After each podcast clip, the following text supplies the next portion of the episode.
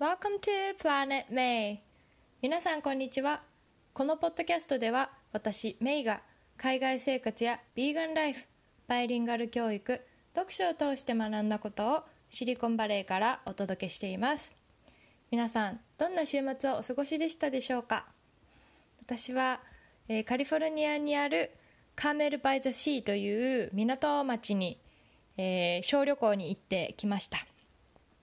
3月から7ヶ月ぐらい在宅勤務をしているのでちょっと息抜きということであのまあほとんど人には会わずビーチに行ったり山にハイキングに行ったりっていうようなあの自然と触れ合う小旅行をしてきたんですけれどもアメリカになる前に、まあ、カリフォルニアはメキシコだったのでそのメキシコだった頃に建てられた18世紀に建てられたこう教会ですとか建物なんかがたくさんあってすごくあの今住んでいる私たちの家の周りにある現代的な建物とまた違った素敵なね街並みだったのでとても心がね現れるというかはい。車でねドライブで1時間半ぐらいで行ったのですぐだすぐ着いたんですけどまあ本当にいい息抜きになったなっていうふうに思っています。はい。今日はですねバレットジャーナルがおすすめという話をしたいと思います。バレットジャーナルって数年前から日本でも結構話題になってると思うのでこれを聞いてくださってる方もバレットジャーナル使ってるよっていう方もいらっしゃるんじゃないかなと思うんですけれどもまああのシンプルに説明すると自分でノートとペンを用意してもう好きなようにカレンダーですとか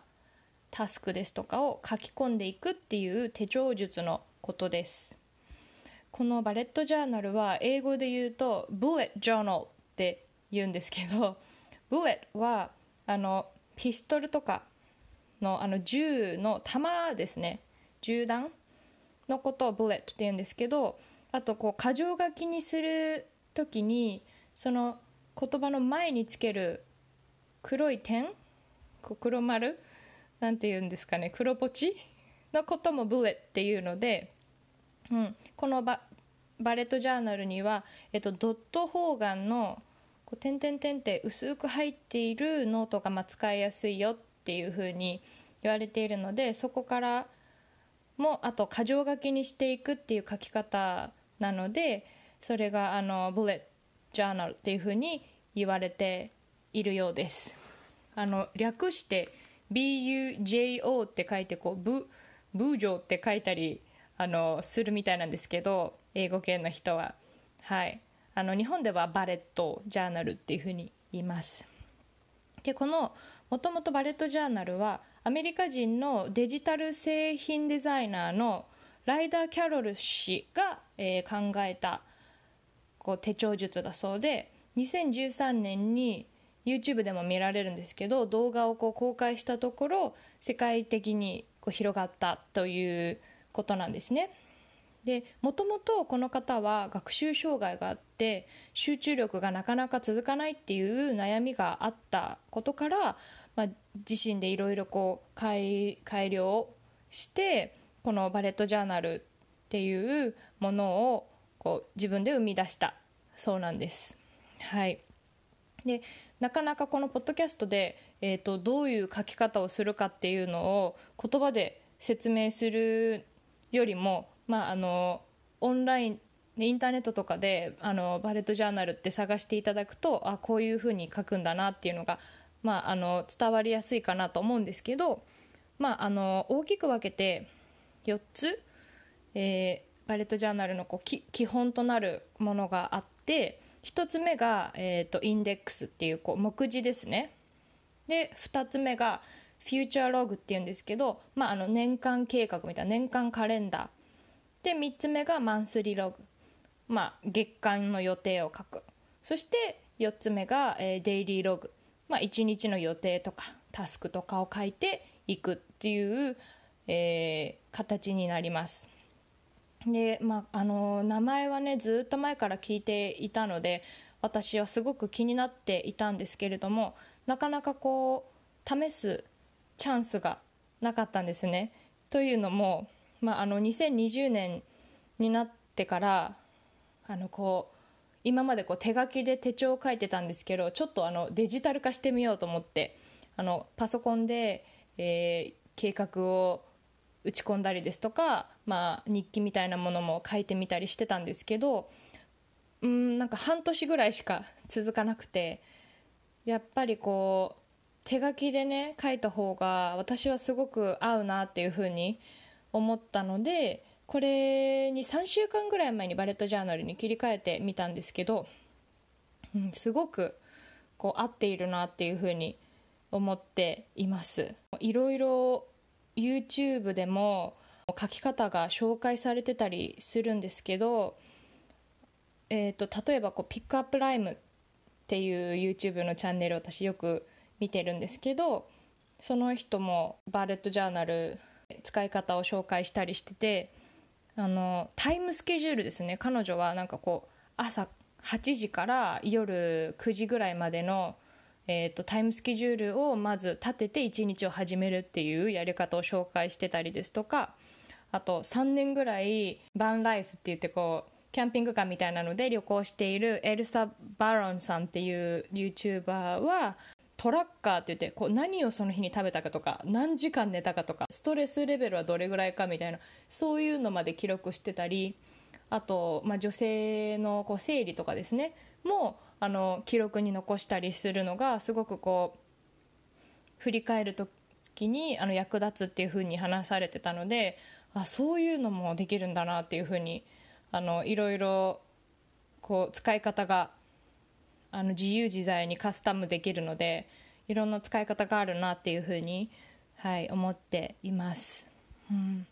まあ、3週間やってみてこう手帳とねペンを使って全部手書きで予定を書くってすごくアナログな方法だなって思ったんですけどやっぱりこう全部やりたいこととか予定、まあ、タスクあと私はこう自分が思ってることとかもあのそのノート一冊にどんどん書いているのでこう思考がすごく整理できるなっていうのは感じています。科学的にもこう手書きの方が脳に刺激を与えるっていうふうに言われているので私にはこれがすごく合っているなっていつもねいろんなところにこうメモを書いたりとかなんかこう日記の本に書いたりとか予定表は手帳に書いたりとかってなんかこういろいろなものにあのバラバラに書いてたんですけどもうこれ一冊で全部持ち歩けば収まるって思うと、うん、あのとっても自分に合ってるなって思います。はい、あとこうその日にできなかったタスク、まあ、タスクをこう箇条書きに1日ごとに書くんですけどその日にできなかったタスクは次の日に移動させたりあのして、まあ、あのやらないまま終わるこう忘れてしまうっていうことがなくなったので、うん、それもこう大事なことを見落とさずに、えー、例えばこの人に連絡するとかあの予約を取るとかそういうこともしっかりと一日のうちにできるようになったのですごくこう効率的に、うん、あの計画的に行動もできるようになったなというふうに思っています。あとこうチェックリストというか終わったらこうチェックしていくのも、まあ、あのすごい小さい喜びなんですけど、まあ、達成感があってすごく好きです。あのピンタレストとかでバレットジャーナルって調べてみるともう本当にあのいろんなデザインで描いてる人がいてもう色を使ったりするのも自由自在ですしアレンジももう自分次第でできるものなのであのもし絵を描くのがね好きだったりする方はあのどんどんカラフルなバレットジャーナルができるんじゃないかなと思うんですけど、うん。まあ、あのこのもともとのね作られた、えーと、ライダー・キャロルさんが学習障害だったっていうのもあってやっぱりそういうことを乗り越えるために作られたとか考えられたものって、うん、誰にとっても使いやすいものなんだなっていうふうにも感じています。はい、やっぱりこうすごくいきなり凝ったり色をつけたりするとあのなかなか続かないそうなので、まあ、とにかくシンプルに好きな色のペンをもう1本1本からでも OK っていう風に言ってて私ももうほとんど色は使ってないんですけど、はい、とにかくシンプルにも自分が使いやすい風に書いたらいいそうです。あとブレッドジャーナルセットって言ってなんかこうノートの外側のケースですとか、えー、とマスキングテープとかクリップとかいろんなものがあのセットになったものなんかもインターネットで売ってたので、はい、2021年に新しい手帳をお探しの方はちょっとそれも見てみたら面白いかなと思います。はい。それでは今日も最後まで聞いてくださってありがとうございました。また次回の配信でお会いしましょう。See you next time!